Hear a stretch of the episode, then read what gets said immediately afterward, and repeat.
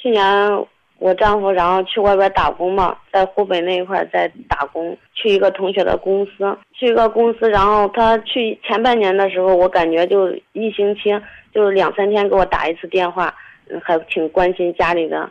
然后直到半年以后吧，然后他说他都他说他在那边经常上网，没事就经常上网，不干活都经常上网，我都没在意。我想他上网都上网，我没想到。他在网上，然后聊了一个女孩，他们两个人见面了以后，人越来越深。他就是他上班的时候，那个女孩上班的时候，然后他去送她，然后他就接她，一接两，就是来回，他们都熟悉了。然后那个女孩也，她也是结过婚嘛，然后有一个孩子，她把她，她跟她老公离婚了，离婚了，两个人都都在一块儿了。就过年回来，她回来，然后她直接都给我提出来说离婚。我说在家的时候还好好的，你这一出去你都变心了。回来都给我提出来离婚，还说如果离婚的话，他要孩，他要男孩，然后把女儿给我。我也不知道该怎么办。现在其实他以前也犯过这样的错误，但是我都原谅他了。我想，我我心想有孩子，只要他改正错误都行。没想到他都那人耐不住寂寞，只要一出去，他都他就犯错误。嗯，以前在家的时候吧，反正也，嗯，在这尿吧，好，在这啊。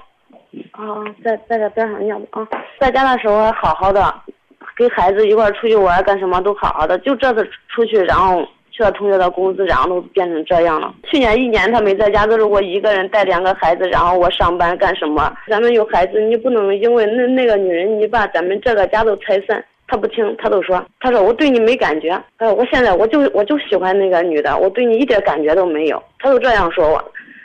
他一年没在家，孩子两个孩子天天盼，天天盼，盼着他回来。一一看一想爸爸，他都看照片，还两个孩子都看照片。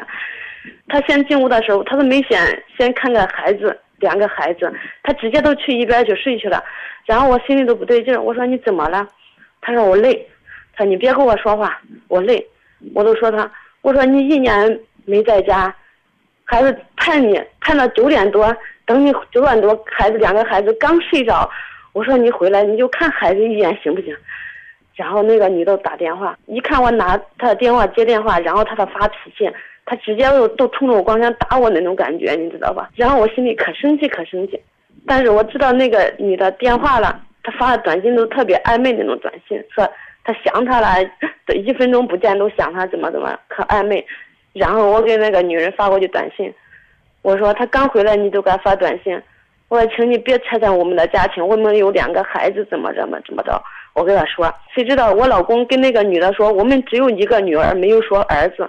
然后那个女的知道我们有两个孩子了，然后那个女的就给我老公打电话，她说你骗我，你有两个孩子，你说你有一个孩子。我老公说我没骗你，啊，他说，然后我老公都自己老着自己的脸打，然后头搁墙上碰，你知道吧？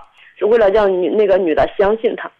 然后他给那个女的还还说回家不让跟我躺一个床睡觉。然后我老公说没有，我没给躺一个床睡觉。他打电话我都听见了。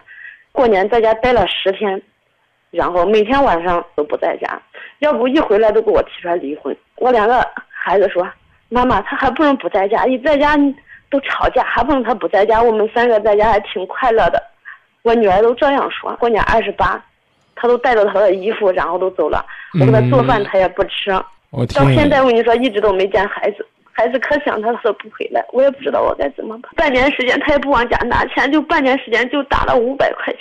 我不知道我该怎么办，张明老师。你最好的办法呢，到法庭去起诉离婚，通过法律的程序来帮你抓紧时间解决现在眼前的问题。啊，这就是唯一的办法。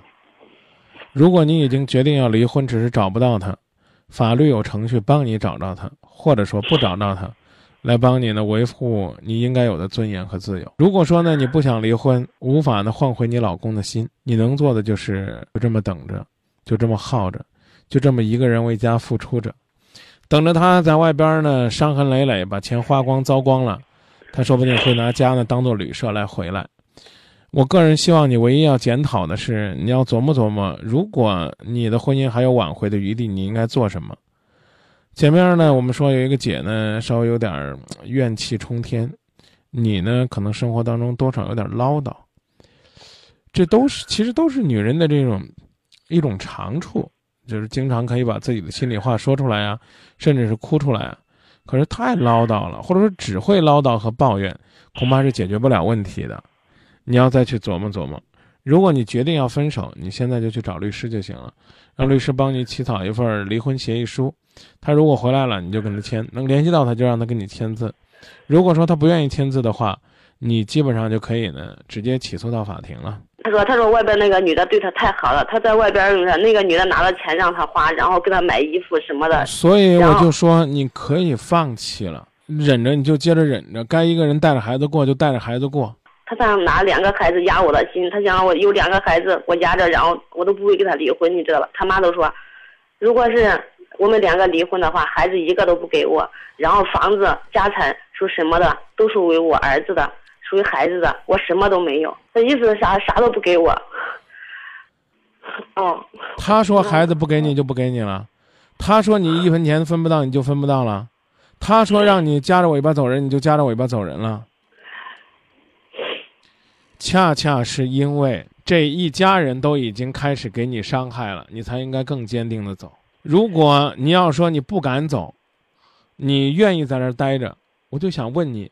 一年拿回来五百块钱，你除了在这儿有个房子住，这五百块钱能养活孩子吗？你离了他，你能过得更好。再见。啊，谢谢张明老师。啊，我知道该怎么办了。谢谢。曾经梦想我们的爱是天堂，不顾一切跟你飞翔。我以为把一生的爱都